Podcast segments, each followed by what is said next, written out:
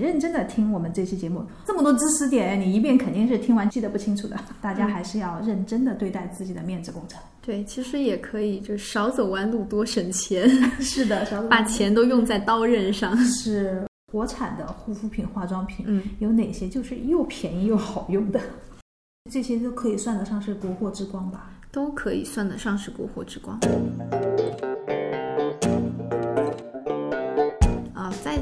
妆品或者说成分界，真的还有一些成分，它是有很多很多的作用的。嗯，比如说像最近很流行的早 C 晚 A，嗯它们两个都是属于维生素，然后可能是原型的维生素，然后像 A 的话，一般是用它衍生物嘛。但这些东西都是同时，比如说既能抗衰，又能提亮，然后还能就是比如说增强你的皮肤屏障啊，增快你的这个细胞新陈代谢。因为本身它们就是人身人体所必需的，而且它的作用机制是综合性的，那么也可以考虑从原来的一些，比如说相对温和或者说功效比较单一的产品，换成这种啊，就是斜杠青年类的成分和产品。这个这个你们也把它叫成斜杠青年类的成分和产品啊？，对，会这么叫，因为像无论是像嗯、呃，现在常说的 A、B、C 嘛，嗯，你像 B 类的，就是我们说到 B 五 B 五保湿的，然后 B 三是烟酰胺，就是又美白，然后又有强化屏障功能，还有一定抗老效果。然后 A 醇的话，就是大家都知道抗老效果是最明显的，然后就是有提亮美白效果。VC 的话是以美白和抗氧化为主，嗯嗯，它们都是属于真正的斜杠青年，嗯，就是有些成分。嗯，它可以说是短期有效，但是首先一它不止这个价格，第二个就是真的在宣传过程中是名过其实了告诉我，我想知道。啊、比如说啊，资生堂的红腰子，就红腰子很多人都会说，然后名气也很大，对不对？它里面也就是说很好用。它里面主要成分就是贝塔葡聚糖，这个成分就是本身它没有特别贵，所以它首先不值这个价格。再一个，现在除了贝塔葡聚糖之外，就越来越多就是其他的功效成分效果非常好的也出来，比如说刚才提到异克多因，还有比如说像油橄榄提取物这种很好的舒缓维稳成分，它已经有很多的替代了，所以它首先不是必须的。再一个，它真不值这个价格，所以对于我们这种既就是懂成分又追求一些性价比的人来说，它就非常非常鸡肋嗯啊、而且在诸多的就是同价位段，其实选择是很多的。我可以去买那个小棕瓶，因为小棕瓶里面是二裂酵母，它是有抗衰效果的，它就比资生堂这个所谓的舒敏更有这个维稳和舒敏更有说服力，因为它的那个嗯。那那国货有对应的产品吗？嗯二裂酵母的，或者说是二裂酵母的现在很多很多国货都在做二裂酵母，包括华西生物自己也做了，就是二裂酵母类的产品。因为现在嗯，应该算个大趋势吧，大家都认识到了，就小棕瓶这样的所谓维稳精华，它不是光维稳，它里面的二裂酵母是有一个长效抗衰的效果的。嗯所以现在国货替代还挺多的，只要它的这个原料来源是正规来源，比如说是德国 CLR 供应的，那么就可以去尝试，性价比会比小棕瓶这种加了品牌溢价的要高很多。嗯，然后可以再提名一个我觉得非常不好用的吧，就是欧莱雅集团的薇姿，嗯，这个他牌们子整个牌子就是非常的雷人，就包括之前欧莱雅自己的配方师哈，就是都会觉得他们在品牌内呃就在整个集团内部都会经常 diss 薇姿这个条线，因为它的这个研发主要是在海外完成的。非常多那种肤感，就是我刚才跟你讲的，为什么欧美人、年轻人不爱用？就它的那个肤感，就是属于又黏又腻，然后它的卸妆膏居然卸完之后比没卸还难受，就是它的全线产品都走那种油油腻腻，然后功效还添加的很莫名其妙的那种感觉。虽然它那那他们是给北极圈的人发明的吗？我不这么油腻？我觉得他们的定位就很明确，可能是给就中老年人或者有嗯就比较严重的皮肤疾病，就需要这种温泉治疗概念的，嗯就可能是我比如本身就是有比较严重湿疹，我皮肤特别干燥，我需要特别高的油脂和封闭性的人去定位的，所以它这个产品对于大众来说就非常累人。而且它现在虽然在做新品，想做突破，它最近不是出了一个 VC 精华嘛，嗯但是它这个 VC 精华的刺激性也很高，就是它没有做到完全符合首先啊、亚洲人的需求，还有亚洲人喜欢的肤感，它都没有做到。嗯，那个精华就是又油腻又刺激。那就是不是给亚洲人做的呗？对，可以这么理解吧？就是可能对于一部分人来说，对于欧洲的某一部分群体来说，它是一个啊我很好用的品牌，但对亚洲人，尤其是啊、目前中国年轻消费者来说，它就是个雷品。嗯，那这种像这种产品，如果我已经买了，我可以拿它来涂身体其他部位吗？呃，是可以的。其实 脚后甚至 反过来都可以。嗯如果你觉得有哪些身体乳很好用，你用来涂脸，其实完全可以，这个是可以的，是吧？因为它本我身就说可以，没说我就信，然后我就说可以，因为我经常这么干。因为它没有一个明确的区隔，嗯就可能说，比如说手霜跟面霜，它有的时候可能手霜里面会增加多一些像石蜡呀，或者是嗯说像这个水解角蛋白这种对手指脚指甲呃手脚指甲比较好的成分，但是它本身涂在脸上也没有问题的。就是你觉得你喜欢它肤感就好了。如果作为保湿剂，在身体各个部位用，其实没有区隔。包括如果你面部用的觉得还不错的精华，只要它不不算刺激，可以带到眼睛去用。然后眼睛环也可以全脸用。并不是说眼睛一定要用眼霜什么的，嗯也不一定，因为我们老、嗯老是被接受的教育是眼睛那块皮肤是最特别的、最薄的，嗯就一定要用专门的眼部产品才可以，嗯，因这个为因为很容易，也不知道是哪一步错了，就是嗯，眼睛周围很容易长脂肪粒，这步就会跟这个所谓的眼霜，还有对眼部的特殊照顾有关系。为什么眼部会容易长脂肪粒？就我们回到它的那个假设吧，嗯也也是一个事实，就是说眼部皮肤会更薄，嗯所以它面对眼部的额外按摩和拉扯的时候会更加敏感，嗯就会产生一些小的，比如说屏障破损。而人体就当出现小的平方的破损的时候，它可能就会角质异常分泌，嗯，然后这个时候你可能毛孔就会堵住，里面就有脂肪粒。这个都是对于就是外界摩擦的一种应激反应，你磨的越多，它脂肪粒越多，也就是说关照太多了。是关照过多造成的。OK，真的要做减法。对眼睛的话，你想想本来就那么薄，嗯，它需要畅快呼吸，那岂不是就反而需要产品更少吗？嗯嗯嗯。我之前就用过一个牌子，叫叫我可以说一下，如果要逼掉就逼掉，嗯。就是那个瑞博西，嗯。就是它的那个眼霜，就是它会告诉你，它有视频啊，嗯。告诉你你只需要几秒，嗯。然后按哪几下就可以了。嗯。但是你不需要这么揉啊什么的，吸收什么的。因为皮肤我刚才也讲过，它是指人体最大的器官，同时它是一个防御性的器官，它是为了抵御外界的刺激，还有一些有害物质。而你这么揉它，就其实一方面是干扰了它正常的这个防御工作，然后再一个，你就算这么揉，它也不会吸收。能吸收的小分子，它肯定是通过我在皮肤上堆积的时间和浓度来吸收的，而不是靠你手去搓几下它就吸收的。嗯，扭转了一个长久以来的错误概念，就是 用护肤品是为了皮肤更好，就吸收，吸收了皮肤就会好。我觉得应该是，其实不是哈，它就应该待在你的皮肤表层，保护它。呃，一方面是皮肤表层保护它，再一个就是说它这个吸收跟配方的关系更大，跟手法的关系并没有那么大。因为你如果这么推就能吸进去，那你平常揉脸的时候得有多少不干净的东西能积到自己的脸上？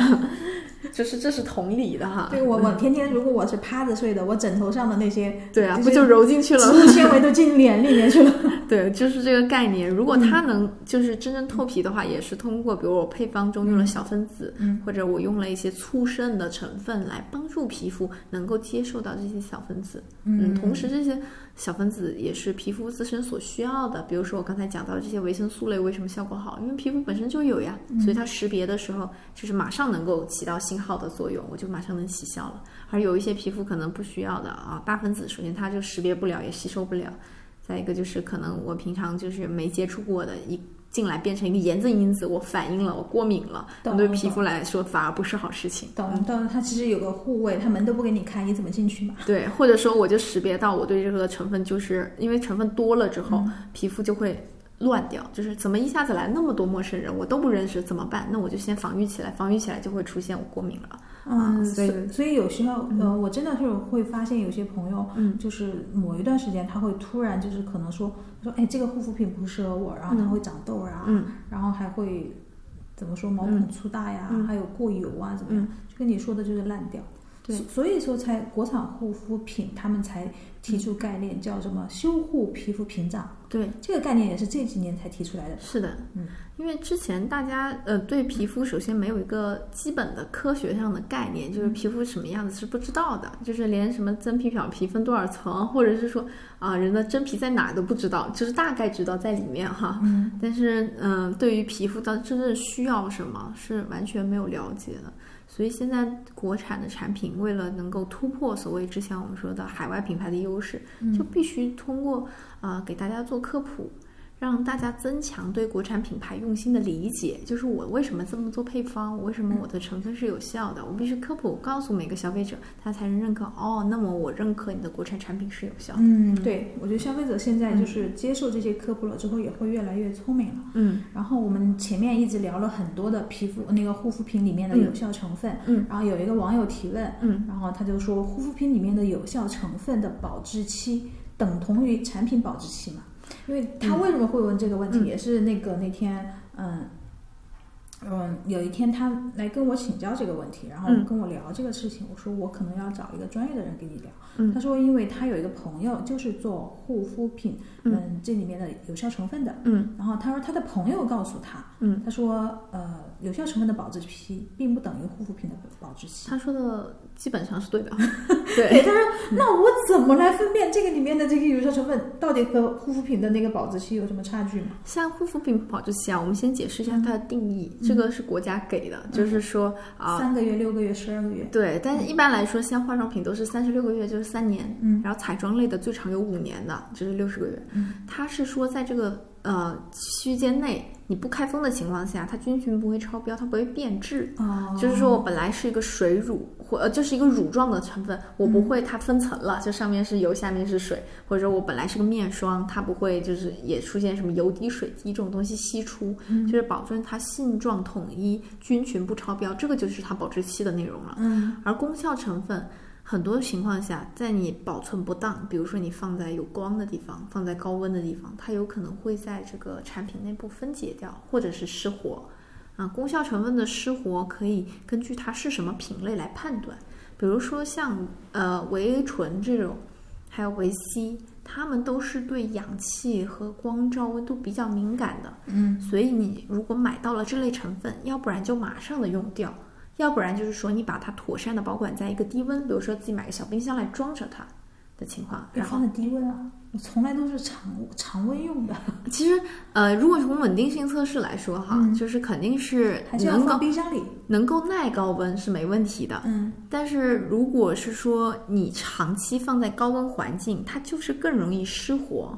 我懂了，嗯嗯，我我我有一瓶眼霜还是什么的面霜，我我现在想起来，就是有时候它可能开封了是六个月的保质期，嗯，就是开开之后，但可能没到六个月，它就已经变硬了或者变黄了，嗯，那就可能是氧化掉了，哦就是可能是因为你放，比如说放窗台了这种地方，夏天被太阳一照就是五六十度，就已经接近它这个温度上限，同时它还因为这个高温和氧气的原因，里面功效成分失活了，所以它的性状就会变，就会变色。然后质地也会变，嗯放在冰箱有一个好处就是说，给它一个较低的环境，让它的成分不那么容易氧化，就延缓它失活的这个过程。嗯，但是放在冰箱里的产品，啊、尽量不要就是说我今天放冰箱，明天拿出来，今天放冰箱，明天拿出来。就是跟那个 冻在冰箱里面的肉一样，对今天放冰箱，明天拿出来，然后不吃，哎，不想吃又放回去，那个肉的味道就不对了。对，这个一方面它是可能会接触到就是外界的这个温度，还有或者菌群嘛。如果你开封了再这么放，可能接触到更多菌群。然后如果没开封的话，就是其实这个温度变化本身就增加了它配方的挑战。啊，懂就了。本本身就是在破坏它的稳定性。恒温是比就是说你尽可能追求低更好的一个情况。嗯，恒温就是呃找一家儿就是一年四季差不多 呃冷热的地方。对，或者要不然就放柜子里，不要接触到那个光照，这个都是对大多数成分来说比较好的储存条件。还有化妆品，尽量挑新鲜的用，就不要做太多囤货了。对，我刚想问你的，你就又说了那个成分保质期，然后现在很多面膜不是都是打什么什么样的成分？像你前面说的什么玻尿酸也好，嗯，然后抗皱也好，嗯。然后美白也好，嗯。那这种大家都爱囤面膜啊，有个简单的方法判断哈，就是哪些是放久了也没关系的，啊、打修护类的，你放久一点一般问题不大。打修护类的，尤其是打什么 B 五啊这种，嗯、还有烟酰胺类的，放久一点问题都不算大。啊，问题大的是哪一类？说自己能提亮、能美白。啊，还有说抗衰这一部分多多少少会加一些就是具有活性的成分，就是有有光活性的成分。它们就一旦储储存时间一久，可能自己就就是跟空气中或者说啊少量袋中的氧气就反应掉了。嗯，你说活性成分就没有了。对，但打保湿的其实也不需要太过在意，因为保湿剂相对来说都是比较稳定的，像什么醇类啊，这些都是相对比较稳定的。哎之前有一款面膜就是打那种活性成分嘛，嗯就是涂在脸上就起泡泡，那个算不算？那个不算，那个不是吗？那个是一个哦，对，刚才说雷品没有说到它，它里面有个经典片句，里面是加氟化物起的泡泡。哦，氟化物。对，就是那些起泡泡的，就是还有好多像那个，嗯，就是那种自发的泡泡，嗯它里面很多情况下是加了氟化物，就是我可能刚贴上去，它是个面膜，接下来就开始起泡泡了。对，然后起泡泡还会有一点点稍稍的一种刺痛和那种热热的感觉。其实这个本身不太好，嗯这个氟化物本身对皮肤可能没那么大的负担，但是它起泡泡的同时，不仅是氟化物要给它提供气，它那些泡泡不能破，它是必须要加表活的。表活就是我们说的一些清洁剂，嗯，啊、你清洁剂这样长期的停留在皮肤表面是容易破坏皮肤屏障的。我就想到八四消毒液，好像倒在水里它也会起泡泡。嗯，这表活的话，其实本身就是让水和油融在一起嘛，嗯然后就形成一个表面的这个就是情况，就表面是一个完整的、连续的这样的情况。如果你是长期停留在皮肤的话，你首先这个皮脂就会溶解掉，然后跟它那个面膜里面水混在一起，然后等你再洗掉的时候，发现自己哎皮脂膜怎么爆了？嗯，还好我没有主动买过，但是我因为好奇尝试过别人的这个面膜。对，哎，我觉得讲面膜这一趴应该是我最最开心的，就是讲囤面膜这一趴。嗯因为我我记得网上有首歌，就是人家就是形容就是女生有多爱囤面膜，嗯，要不我给你唱一唱。好的呀，好的呀，我真的，你是我的小呀小面膜，嗯怎么用你都不嫌多。你听过这首歌吗？好像前两年有过。对，前两年，而且就是不管是谁也好，那些明星也好，就是说，就是一天七张面膜都不嫌多。呃，这个我觉得他后期啊，肯定是，就是他是要卖面膜，对，他也是确实证明了他最后也在卖 面对对膜。对对，你我们都知道说的是谁。对，而且他面膜卖的还挺好的，嗯然后那个面膜的代工厂就是我之前老东家的那家代工厂，给他提供过一些配方的这个支持。嗯呃、面膜是这个情况，它最早的来源是说医院的一个封包体系，嗯就是因为我通过就是把大量的水放在皮肤表面，它有个渗透压嘛，嗯就能帮助我当时比如说皮肤出问题了，它给药的话帮助吸收的，嗯啊，就通过敷面膜封包的方式来促进渗透和吸收。嗯这个呢，如果你是在医生给你这个医嘱或者治疗方案的情况下，可以执行，它确实可以短期内改善皮肤的这个含水度。如果你确实有药的话，也能增加吸收。但好多人敷面膜呢，首先这个面膜吧，生产成本就摆在那儿，因为现在面膜都不贵。面膜都是暴利嘛。嗯，其实不是面膜，嗯，如果你想做的很便宜的话，就至少也得几毛钱一张，但它主要售价不高呀。你想，三十毫升，其实在液体来说它很小，但精华就三十毫升，它可以卖三两三百块钱，而面膜一片就二十五毫升，它大概最多只能卖十块钱，这是大家大众消费品能够接受的价格。所以面膜里面不可能给你放太好的东西。对，所以说什么什么精华面膜，那人家买的时候考虑一下，真的，多多多那个三思一下。它不可能有太多精华。嗯如果它但凡有很多精华的话，那么一方面它可能售价是高的，那可以尝试一下。但是这个用法我觉得很不划算。面膜最好的方法就是去买最基础款的保湿面膜，然后你看它里面有一个对皮肤有伤害的东西，就是防腐剂。嗯，这个对皮肤的伤害是比较大的。防腐剂一般都是用防腐剂这三个字呢，还是其他的？呃，一般来说，你看常见的有什么苯氧乙醇呐、嗯然后之前还有那个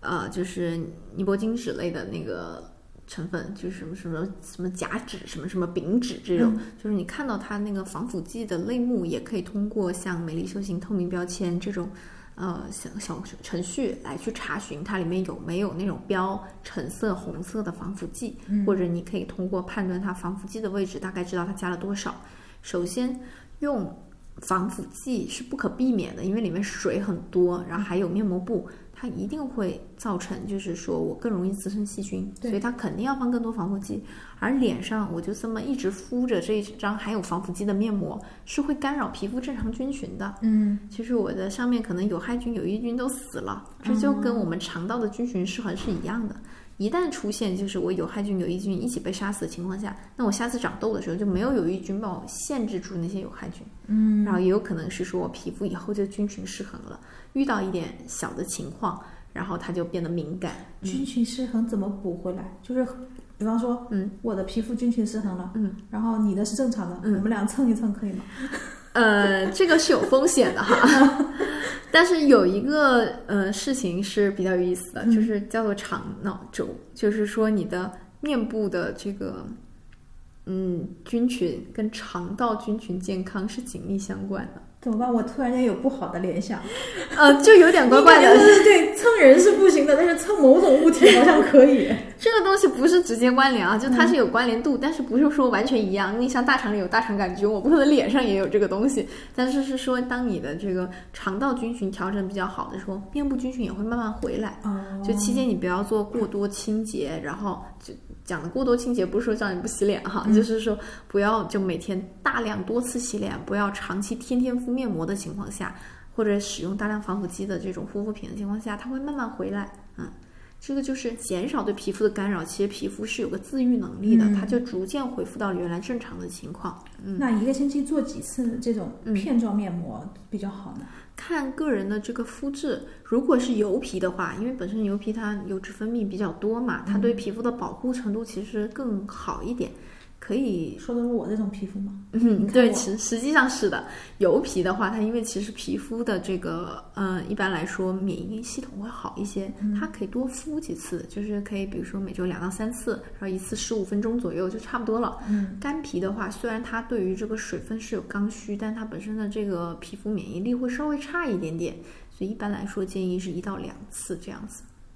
还是这么理解的。我我作为大油皮，我有多少年都嗯特别羡慕人家是干皮，因为嗯，皮肤看上去特别好，特别细腻。但其实这个是分时间段，就是说油皮的话，它会更有光泽一些，而且因为油皮它对这个皮肤的滋养比较好，所以不容易出现干纹。嗯，尤其是在就是三十岁之后，油皮是一种优势，因为它可以长期的保持这个皮肤的这个啊光泽和含水度，而干皮的话，可能就要大量接触外部的油脂，或者是说就是呃就是频繁的使用一些补水的医美项目来嗯维持它这个水分含量，来避免干纹，所以各有好处。可能油皮占的是后程的好处，干皮是占的青春期那段时间不长痘痘的好处。对，嗯又白又嫩，对吧？嗯然后，嗯，即使你是干皮，即使你过了三十岁，然后呃缺乏油脂，你也要记得，我们刚刚那个玄宁有讲过，什么品牌的不要去买啊，油脂太多。对，因为油脂跟封闭性它是、嗯也是两个概念，因为有的时候用的封闭性的产品啊，它们有时候不仅是油，它是油蜡，就是这个油蜡是皮肤不能吸收的，就包括像我们说的凡士林。它虽然翻译叫凡士林，其实它一点用都没有，它就是一个封闭的作用，它只能把你皮肤跟空气隔绝开，所以它能保持水分、保持油分，但它并没有其他任何的所谓的功效。嗯，你你这个我完全是深有体会。皮肤很干，特别是到了冬天，嗯就是身身体上的皮肤很干。嗯我就听某某某说，嗯，凡士林，嗯然后我就买凡士林来涂。但是因为我皮肤本身很干，嗯，你封闭了之后，我还是干呐，对啊，所所以你以这个只是把干锁住了。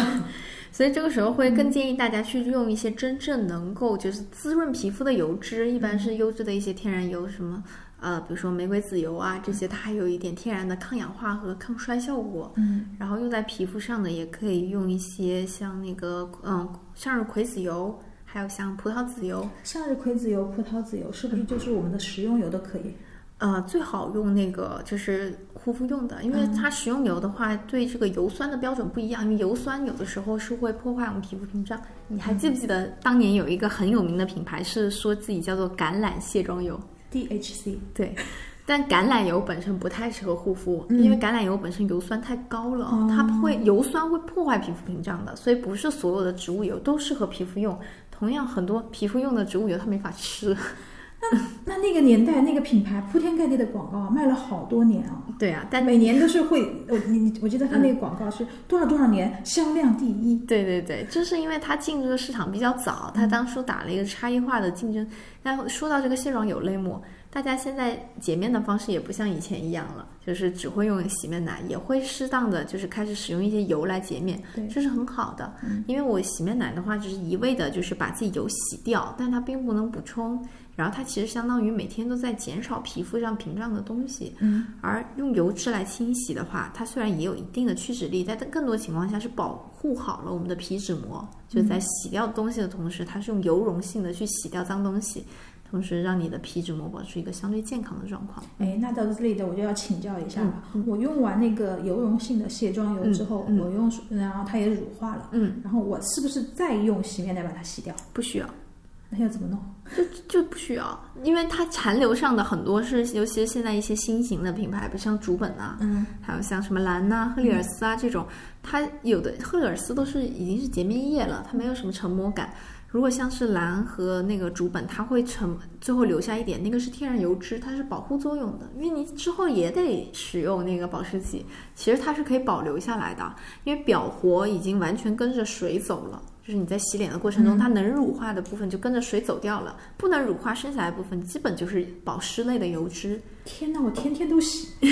而且二次清洁的话，还好是油皮哈，嗯可能因为你本身油脂分泌比较好就没有问题。如果是干皮，在进行二次清洁的情况下，就比较容易造成就是过度清洁，然后屏障受损，然后就会爆痘啊、敏感。这是干皮痘的主要成因，就是可能是过度清洁了。天哪，我原来还有还有那个，嗯，然后刚才我们有讲到那个 DHC 它用橄榄油这个卸妆的事情，嗯，他们的配方都是更老一些的，像 DHC 已经从就是二三十年前就开始做了。嗯最早他们用的这种橄榄油其实并不是做卸妆最好的油脂。嗯首先我提到它油酸太高了，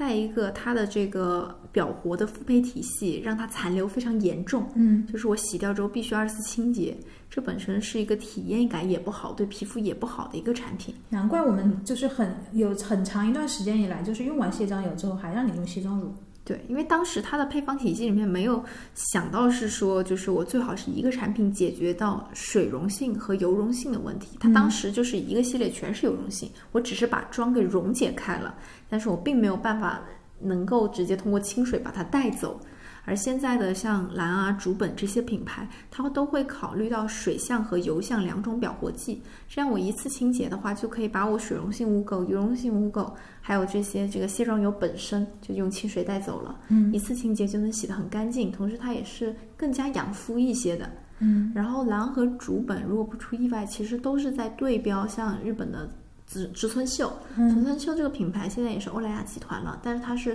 嗯、呃全球最早做卸卸妆油的第一批他们品牌。家卸妆油很出名，是的就，那个什么琥珀，是的，它像琥珀呀、绿茶呀，还有像那个就是他家紫色那些系列，嗯，主要还是说它的这个表活配比不一样。嗯。就是里面会用到比较多的，就是用石油化工类的纸来溶解彩妆，但这种纸类的物质呢，本身对皮肤又不是特别的好，嗯。因为它的这个溶解性太强，容易破坏你皮肤屏障嘛。嗯。然后替代方案就是它后来的一些嗯产品里面，就是用开始逐步用一些优质天然油脂来替代这些化工合成纸，卸妆力可能会稍微弱一点点，嗯但是其实你要是呃充分使用，就是用量够了，也不影响你把彩妆卸掉，但它会更加的保护皮肤。然后也嗯，也就是说你刚刚说的那两个国产品牌，嗯竹本和蓝，嗯，然后他们其实就可以起到这个作用，对吧？对，而且竹本他们现在主打的就是所谓的。高纯度的天然成分嘛，包括它之前主打说我百分之九十八以上是天然来源的油脂啊，它这个，呃，就是说它的定位也好，还有它的功效也好，都是嗯、呃符合皮肤健康的一个路线去走的。嗯，但他们有做很多宣传嘛，让让那个嗯嗯，让广大消费者，让中国的这种年轻人，就是说知道嘛。对，但像好像这种比较少。嗯，比较少，因为之前是没有这个习惯，它等于说通过我的产品和我的宣传，让大家养成新习惯，所以它的教育成本是相对比较高的。在没有用卸妆油做成日妆卸呃日常清洁这部分人里面是比较难推出去的，但它一旦推出去，它的市场就是扩大了，直接把市场整个扩大。嗯，对我我做那种护肤品的朋友或者专柜的朋友，嗯，他们可能都还没有这种概念。我觉得他们本身自己接受到的这种知识，他们都还是就是要先用卸妆油，再用卸洗面奶。对，因为他们是基于就比如说本品牌自己的这些产品，或者是基于之前集团公司的习惯，或者对，或者说集团公司培训的那一套，嗯，因为这一套所谓的就是一次洗净，最早是会用在比如说一些沐浴油，就是它西方很少把它用在这个脸上，它是用在一些沐浴产品上。后期是嗯，国内的一些研发师，还有就是包括植村秀本身，在开始往这个方向去探索的时候，发现其实是可以做到我一次洗净的，嗯，而且可以做到我卸妆同时其实是保护皮脂屏障，而不是说把它当做一个啊、应急使用，我化了妆才用，我不化妆平常就不能用的产品上。就是研发还是这么多年来一步一步在往前走，是的，对吧？它在根据现在大家的真实化妆习惯在进行优化。嗯，那我觉得嗯这这个算不算是一个国货护肤品牌的一个优势呢？因为就是站在前人的基础上，前人的高度上，嗯肩膀上，然后就是吸取他们的好的点，嗯，然后再加上成分再提上来，嗯，然后就可能说呃出来的产品就更好。对，而且我认为国货不仅是它可以借鉴更多的之前有外资集团进来的知识体系、配方体系，它还有一个就是更大的优势，是因为它离这些消费群众更近。无论是说他自己的研发团队也好，还是说他这个大量的年轻消费者的互动也好，他能更快的去对这个市场上的需求进行响应，更快的调整自己的产品。而大的跨国集团，首先它的产品线肯定不是所有的都是说啊，我就只中国卖，其他地区不卖。它要进到这个全球化决策的时候，就一方面它周期会很长，嗯然后另一方面就是它不一定能够推出来，嗯不会像国内这些品牌的响应速度那么快，优化速度这么快。这也是为什么很多国货现在在产品力上是能够立住脚的。嗯，这个跟大家的这个嗯研发反馈速度很有关系。嗯因为你这样快了之后，我又想到一个问题，就是这么快，那呢，那个你去做市场调研的时候，或者说你的那个新品试用的时候，嗯这个周期是不是相对就比较缩短？就是它有可能那个产品的新一些问题没有暴露出来，然后它就上市了。会有这个问题，所以大家会发现，就是现在产品更新的迭代次数也会比较多。嗯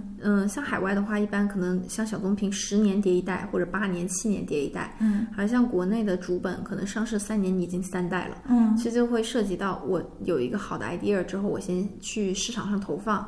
然后满足一部分人需求之后，可以根据这个需求，然后进行细分化。比如说，它原来只有一款卸妆油，但是有些人是想每天卸的更温和的，我就做一款更温和的；有些人是想我洗完之后更清爽，他就把配方再调整，再去向清爽的地方靠近。嗯他们是通过快速上市、快速迭代的方法，来让产品更加的精细化，让产品更加具有就是可挑战性。那这样的话就不会诞生像小棕瓶这样的非常经典的东西。嗯，也可能诞生，就是它是不同路径走出来的。像小棕瓶，嗯、像西方这种模式就更像我一个大公司，我们先投出一款，然后让大家就是可能不同品牌、不同集团的不同路线一起去跑，跑了那么多年，通过完全市场化的筛筛选筛出来一款，它可能成为经典产品。而现在是，嗯、国货的思路是，我会通过我的迭代，让这款产品更加能够有资格成为一款经典产品，让它更能满足大众的需求。这样未来五年、十年下去，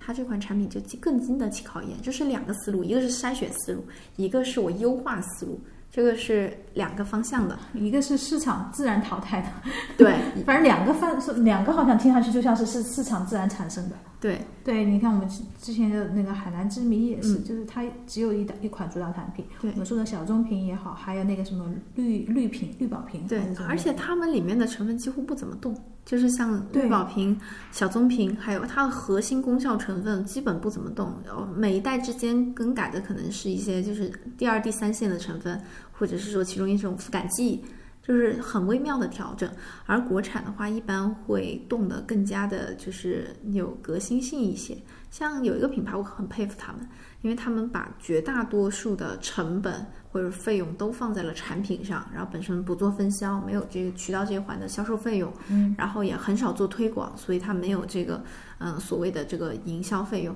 或者说营销费用占比非常非常少，这个就是治本。他们的这个嗯多元也好，还有它的舒缓系列也好，特护系列也好，都是更新了好几代了。每一代都是说基于上一代的基础上，收集了这些用户的反馈，或者说运用了一些新的，就是刚出来的功效更好的成分去进行产品的优化，所以能够明显感觉到他们跟一五一六年刚出来的时候有质的改变。它是通过不断的优化，让它成为了一款经典产品。嗯，所以说，那我在网网上网络上看的那些 UP 主也好，博主也好，嗯，推这个品牌的都是真的喜欢的吗？就没有一点里面没有一点营销的成分在吗？他们的营销非常克制，因为我是认识他们创始团队的人的，嗯包括他以前的那个推广的负责人，后来出来自己就做了新的品牌。当时他们的推广策略是，如果这个 UP 主他自己知道这本，他的粉丝也知道这本，他就不推了。因为他觉得纸本的产品他们是非常有自信的，嗯就我们把绝大多数的成本和这个精力都放在了产品上，这个就是我们最好的广告。嗯如果是大家都用过纸本的东西，就是能够喜欢纸本的东西，那就不再需要说任何事情，只要看我们不停的出新品或者说优化就好了。嗯，就他们有这样的自信去做。好的，那嗯。嗯，前面聊了这么多成分的，我觉得就是呃，感兴趣的朋友们可能会比较有耐心听。但是呢，我们接下来要聊的这一趴呢，我觉得所有的就是听众朋友们可能都很感兴趣，就是国产的护肤品、化妆品嗯，有哪些就是又便宜又好用的？刚才我提到的那个至本嗯就还不错，像至本的那款洁面的话，是属于现在氨基酸里面性价比非常高的，它就五十块钱，而且有的时候大促的时候还能再低一点点，然后月销几十万吧，我如果没记错的话，昨天看上二十多万。五五十块钱是多少沫？五十块钱是一百五还是两百？我得看一眼。对，就满是就是也算是大瓶了，对吧？因为我们看普通的洁面，一百毫升就已经算是就是正常剂量了，一百二、一百五就是算是大瓶了。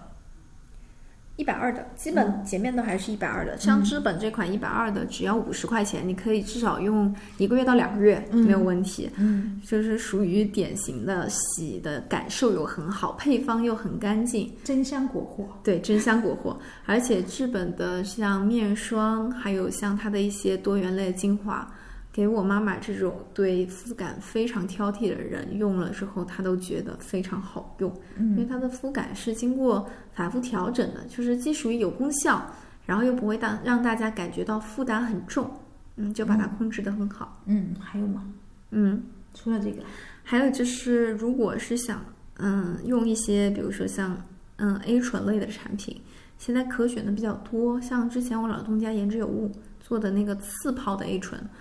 它在活动价折下来一支也就是六七块钱，差不多。一支用一次吗？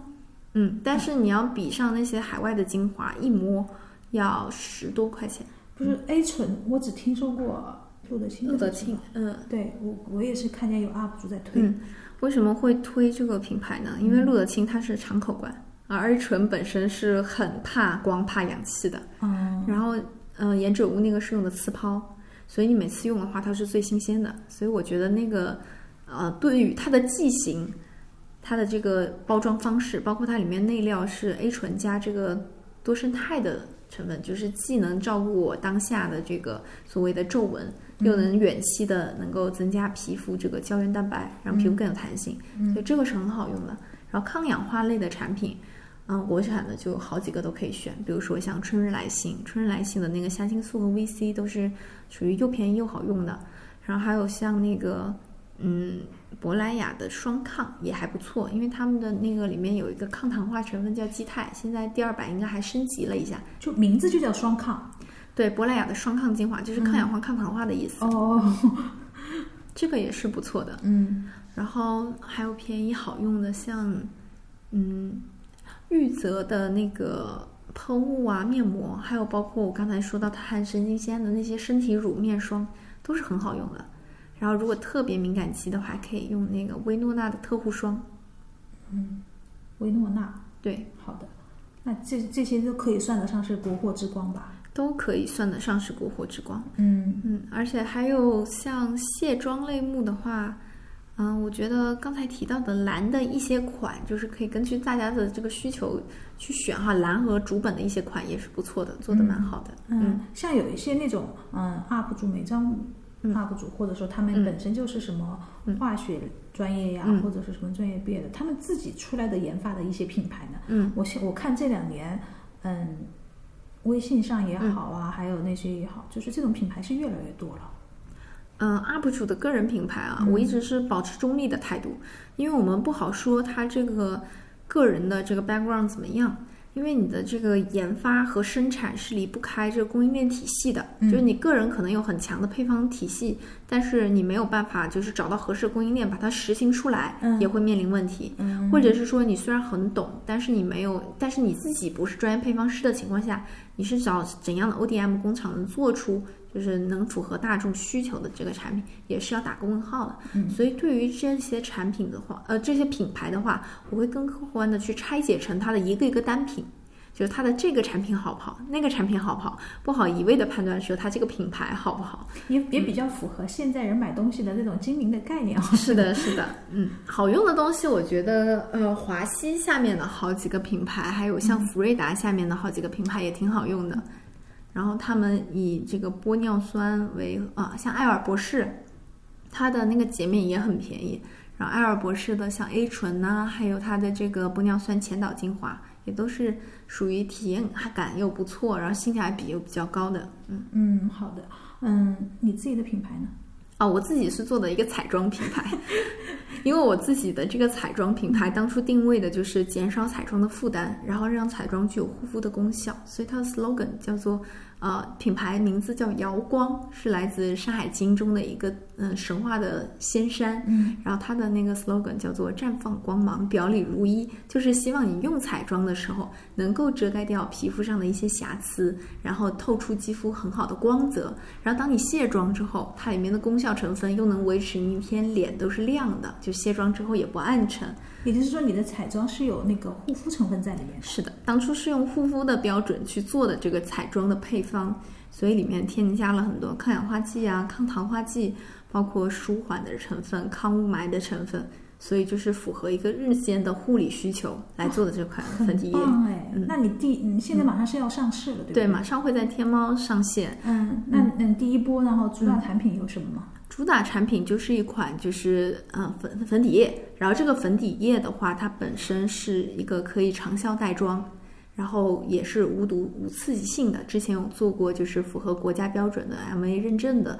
这个独立性测试，它是完全没有刺激，就是一点点就是刺激的反应都没有，就在实验物上哈。嗯，所以就是说应该可以满足大多数敏感肌。还有包括一些孕补期的需求，因为它里面也没有添加到说就是孕补期适用的成分。嗯嗯，你有考虑到那个色号问题吗？粉底液的色号的话，其实这个就是要看，就是大众是是需要什么样的色号。嗯嗯，就出于我们对中国这个彩妆的了解，其实大家最简单的选法就是两个色，就是亮白色和那个亮白色和自然色，这两个色就好了。就是其实就是象牙色和自然色。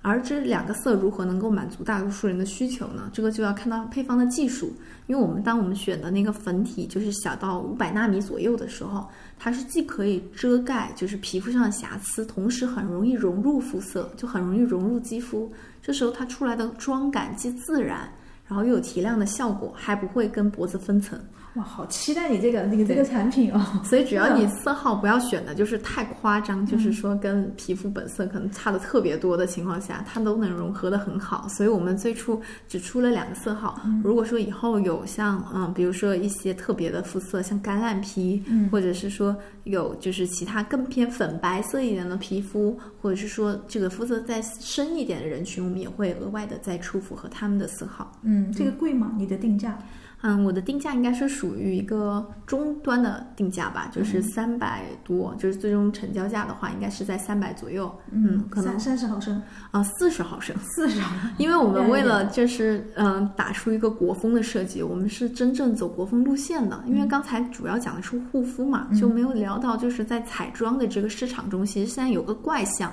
虽然都在说国货，但国货并没有产生一个所谓的文化自信。因为彩妆是带有艺术输出的，嗯，海外的品牌经常会给输出一些潮啊、酷啊、玩色啊、油画呀这种概念，所以它的那个呃视觉风格都非常的西化。但现在国产彩妆除了花西子，还有像美康粉黛这样少数真正走国风的品牌，大多数还是。嗯，以一个学生的姿态，在就是传递西方的文化。嗯，我觉得这个其实已经不太符合中国人现在的这个文化基调和文化自信了。嗯，所以我们一开始就是定位是真正的国风品牌。所以我们在设计的时候也是专门就是花了大价格去找设计工作室，然后包括我们所有包材都是原创打样的，就是在市面上是找不到通模的。嗯嗯，也就是说不是套了一个瓶儿，对吧？对，所以我们那个瓶子它的容量就因为它就是一个小山的形状，嗯然后是经过一个几何加工的小山。所以它在不同的角度看起来是就是远近高低各不同，就符合中国古代那种山水画的感觉的一个一个小山瓶，它会容量稍微大一点，所以是四十毫升。我非常期待你们的产品上线。那个呃，因为听你讲，我就觉得这个产品其实是有文化底蕴在里面的，有文化内涵的。除了这个彩妆，你呃那个粉底液还有什么吗？还有一款毛刷，就是嗯方便粉底液上脸的。嗯，因为嗯现在大多数人喜欢用那个海绵蛋嘛，对但海绵蛋存在几个就是致命的问题，一个是因为它是全身进水的一个聚氨材质，就是你每次使用的时候，其实它里面会有大量的孔对孔洞，然后还会有很多的水分，嗯，就很容易滋生细菌。它对于整个皮肤的这个菌群稳定其实不是很好。要不然我们就建议大家每次就是洗完之后再用，要不然就是要建议大家就是可能一周两周就要丢掉一个，它的这个损耗量其实是大的，虽然单价不高哈。然后是粉底刷的话，就是它是一个疏油疏水的这个刷毛，所以它可以很好的避免这种细菌滋生的情况。而且粉底刷可以在就是遮瑕的同时保持肌肤的弹性，嗯，肌肤的那个光泽和这个自然度，嗯，而那个海绵蛋因为它本身要吸收走一些的这个粉料，还有就是它不能兼顾到细节，对所以如果你想遮瑕遮得很好的情况下，就会看起来容易假面。我就是看很多专业的化妆师都是用粉底刷。对对的，用海绵蛋的比较少，海绵蛋他们都是用局部。对，因为海绵蛋的话，它均匀粉底是比较好，但它没办法兼顾人的脸是立体的。就海绵蛋肯定是打大面积的地方速度会快，但是并不能说它的妆效是更精致的。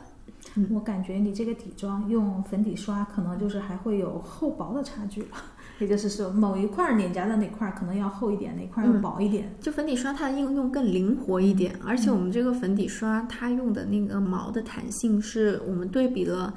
诸多就是厂家之后，就目前看来是最好的，就是它可以做到就是把这个试粉。就是我粉抓起来之后，很好的就再释放到你的脸上，同时因为它不吸油不吸水，它也可以避免说我配方中加了那么多功效成分，最后全被海绵蛋这样吸走了。嗯，它可以。把那些有效成分留在脸上，同时又可以兼顾一些细节，还能保持你的妆效是比较自然的。嗯，期待。如果那个我们有什么优惠券啊什么的嘛，新品上市。好的，没问题，对新品上市，我觉得应该给那个听众朋友们一波福利吧，一波优惠可以等新品上市之后，给这个直播间这些小伙伴们给个特别的优惠券吧，到时候可以根据这个啊、优惠券到天猫进行消费。那我们就、呃跟你们上市。呃，配合这期节目我们再上线，我觉得，挺合适的，可以的，对吧？嗯，就是就是看看呗，就是大家就好玩呗，在一起。嗯，然后呢，我们期待你那个，我觉得真的是，嗯，你还是因为特别专业，所以说又特别热爱，所以说才会在这行扎根下来，嗯对吧？嗯，好，那我们前面聊了这么多那个国货护肤，然后有效成分，嗯，然后。那我现在感觉有一种感觉，就是各种成分，但凡是对皮肤有效的成分，嗯。市场上各个品牌都在抢做，嗯。或者说你也做，我也做，我我做完，或者说我做你没有的，嗯。那这里面还有哪些是，嗯。就是说呃哪些成分是市场上空白的没有做，但是未来可能会嗯。发挥潜力的？嗯，这就涉及到一些新成分了哈，嗯。比如说像补骨脂酚，它是一种没听过，是吧？是，嗯。嗯，因为补骨脂酚它最早的话，在国内是没有通过就是国家食药监局备案的，它是一种新原料，在海外其实已经用了好几年了。然后这个成分它能起到一个类似于维 A 的效果，就是你从实验室数据来看，它跟维 A 的起效维度，就是那个六维图都是基本重合的。嗯。同时它没有维 A 的刺激性，所以它是一个非常好的维 A 替代品，同时它还可以浓度加的很高。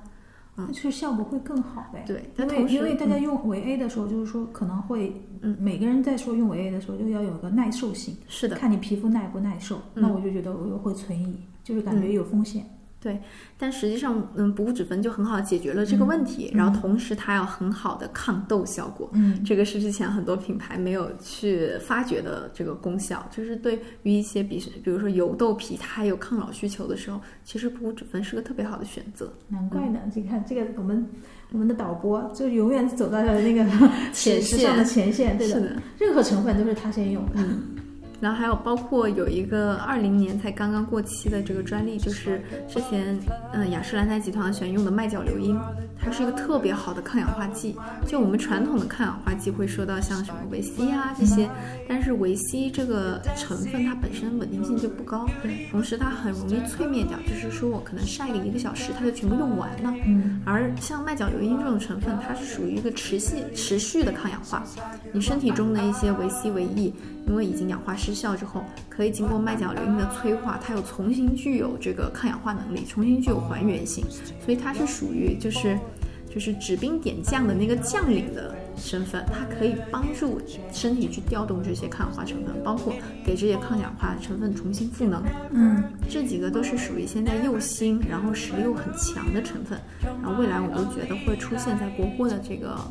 嗯，应该说成分表里面吧。而且现在已经有些品牌在开始做了，比如说 Uniskin，它那个黑引力应该里面就是有加到这个补补脂酚的成分。嗯嗯，好的。那今天不愧是这个特别专业的人，玄宁来给我们上了非常重要的一课，因为我们就是还是我们前面开场说的那句话，美不美一盆水，卸了妆全是果油真去。就是听完我们呃这期节目的听众朋友们，就是参考一下我们这期节目里面的内容，然后请认真的听我们这期节目。我觉得这期节目可以让大家听个三遍不为过吧。这么多知识点，你一遍肯定是听完记得不清楚的。就是未来护肤还是要啊、呃面子工程嘛，大家还是要认真的对待自己的面子工程。对，其实也可以，就少走弯路，多省钱，是的，小把钱都用在刀刃上。是你你既然每每次都是想换新产品，那嗯呃试试我们的新国货，嗯好的国货，试试我们玄灵推荐的这些国货。嗯，感谢玄灵，感谢大家收听今天的同样 Young Together 扩音器。嗯，职场有千万种可能，本期我们分享的只是其中一种可能。耳机前的听众朋友们，可以在各大音频平台搜索“同样 Young Together”，就能收听到我们更多的精彩节目。我们也刚刚开通了粉丝群，欢迎在后台留言获取入群二维码。如果关于护肤你有什么意见或者建议，或者个人内容想发表的话，可以在我们的评论区留言，跟我们积极互动起来。今天的节目就到这里了，拜拜。关于呃美妆护肤的知识，如果你也想要分享或者了解行业更多的信息的话，可以关注微信公众号“同样 Young Together” 后直接留言。